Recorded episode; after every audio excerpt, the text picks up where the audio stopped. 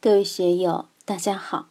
今天我们接着学习《禅说庄子养生中游刃有余的无上修为》第一讲“圆都以为经”的后一部分。大家可以通过查看本段声音简介了解学习内容。让我们一起来听听冯学成老师的解读。下面这几句谈的是我们的生活态度。为善无尽名，为恶无尽行。圆都以为经，可以保身，可以全生，可以养亲，可以尽年。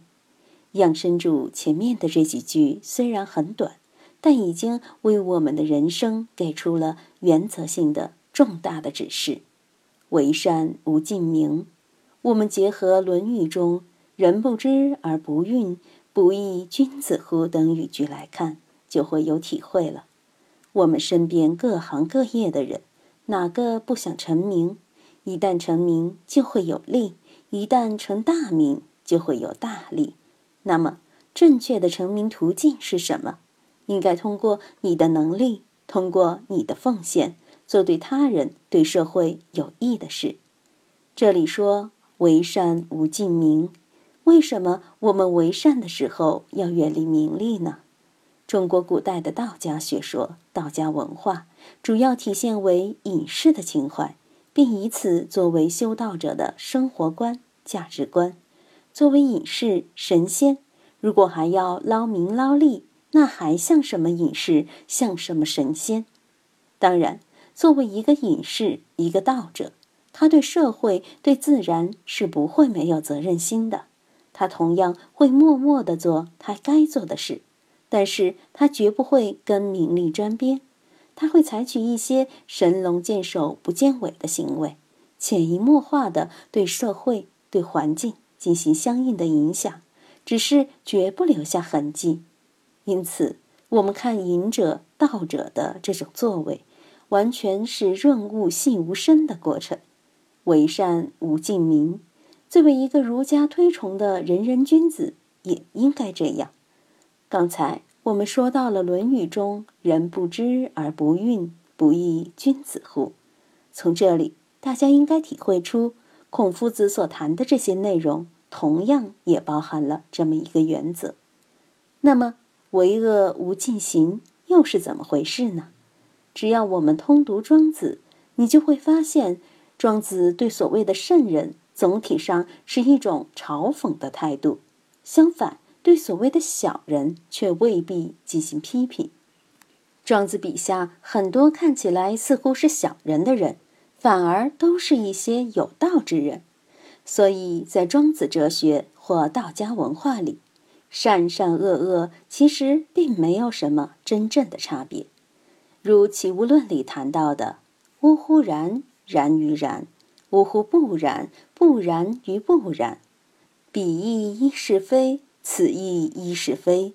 国且有彼，是乎哉？所以是也未必是，非也未必非。这里呢，善也未必是善，恶也未必是恶。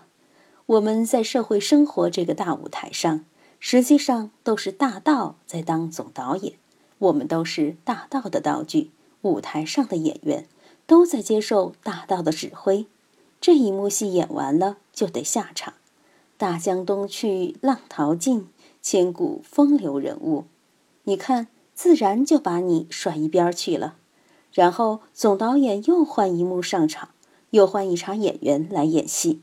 不管是宋元明清，还是罗马帝国、俄罗斯帝国、日不落帝国，包括现在的美国，都是大道在导演，演过了的。也就过了，但是我们看那些正在场上表演的人，挽起袖子，身高逼人，一跳八丈高，那个热火朝天、豪气干云的样子，真是不得了又了不得。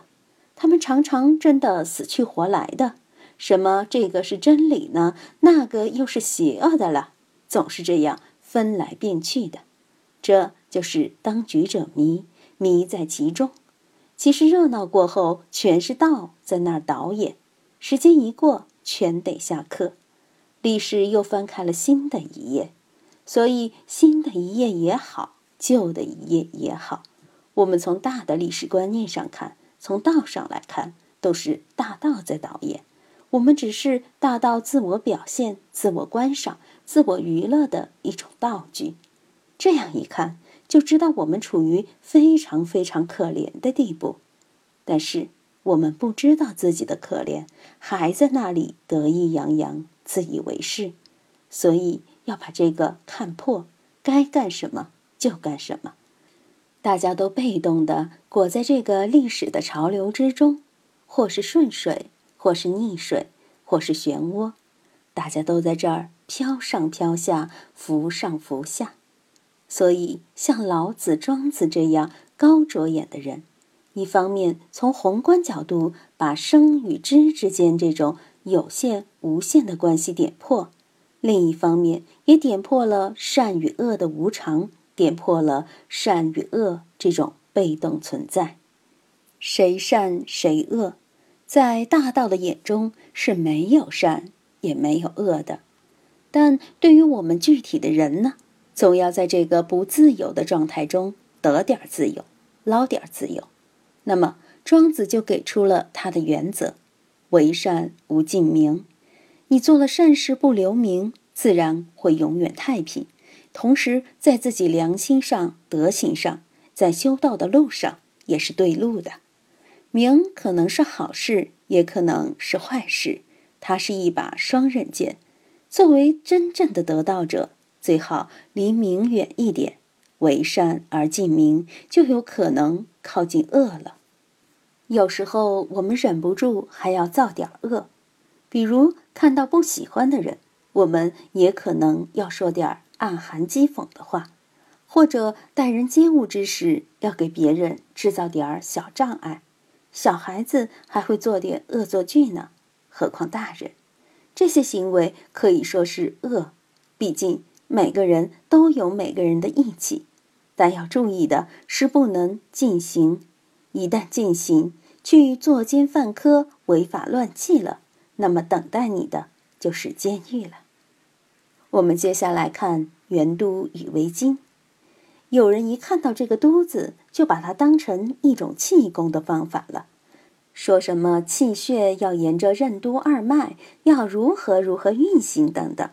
其实元都以为今，我们这里理解的是要我们时时刻刻恪守中道，不要偏离中道而行。都。就是我们身体的一个中道，督脉就是我们人生的正中线，是人体的子午线。我们前边讲，为善无尽名，为恶无尽行，这个本身就是一种中道。所谓中道，就是靠前了也不行，拖后了也不行，善了也不行，恶了也不行。总而言之，善恶左右远近。都不是中道，都不行。这里是要我们守中道，不然为善就会敬民，为恶就会进行。何以理解中道？何以处于中道？何以行于中道？这个问题是千古的疑难。现在庄子把这个疑难摆到桌面上来了，也没什么大不了的，就是元都以为经。前段时间讲《中庸》，讲《论语》，我们对什么是中，什么是中道，应该有了一定的了解。以后方便的时候，我们还可以把佛教里的中观拿出来，与庄子这里的内容比较着学习。我们看社会上的某些人，当遇到事的时候，激情一上来，立刻热情的不得了；事情一过，又冷冰冰的，做事情有头无尾，虎头蛇尾。这样子怎么能行？所以，我们自己一定要有目标，做事情要有韧性。我们讲究的是有始有终，善始善终。要做到这一点，离了中道就不行。我们只有守住中道，做事情才可能有长远性。这就好比百米短跑，虽然只跑了短短的十来秒钟，但累得死去活来的。如果你把力气放缓一点，像跑马拉松那样，说不定还可以跑出几十公里。所以，当我们设定目标后，应该慢一点，缓一点，就像是散步一样，尽量让自己宽松从容地达到目标，而不要强迫自己，乃至于最后累得躺在医院里，或是把自己给弄到法院里头去了。这些问题是需要我们认真对待的。一剂良药就是循中道而行，要圆都以为精。所以做到了圆都以为精，结果就可以保身，可以全生，可以养亲，可以近年。如果我们真的能把握住中道，那就能很容易的达到这四点。《易经》中说：“一阴一阳之为道，继之者善也，成之者性也。”注意了，类似于这样的语句，就是《易经》中的关键词。都是我们平时读书时应该留心的地方，阴不能过，阳也不能过；阴不能弱，阳也不能弱，阴阳都在平衡当中，这就对了。成之者性也，这个性的根本仍然是阴阳。常于养生之道的人，也是在这阴阳二气上下功夫的。首先是调好身体的阴阳二气。然后是理顺心理的阴阳二气，只有达到喜怒哀乐的平衡，你才可能保身，可以全身，也才可以养亲，可以近年。喜怒哀乐的平衡仍然是中道。我们讲中道是不能离开阴阳而言的，不然庄子的这篇文章凭什么冠以养生主的题目？这一段字数虽然不多，但养生的秘诀秘密就真的全在这里了。当然，若涉及道家道教的具体养生知识，那内容是很多很杂的。但归根到底，都离不开这里提到的基本原则。今天就读到这里，欢迎大家在评论中分享所思所得。我是万万，我在成都龙江书院。为您读书。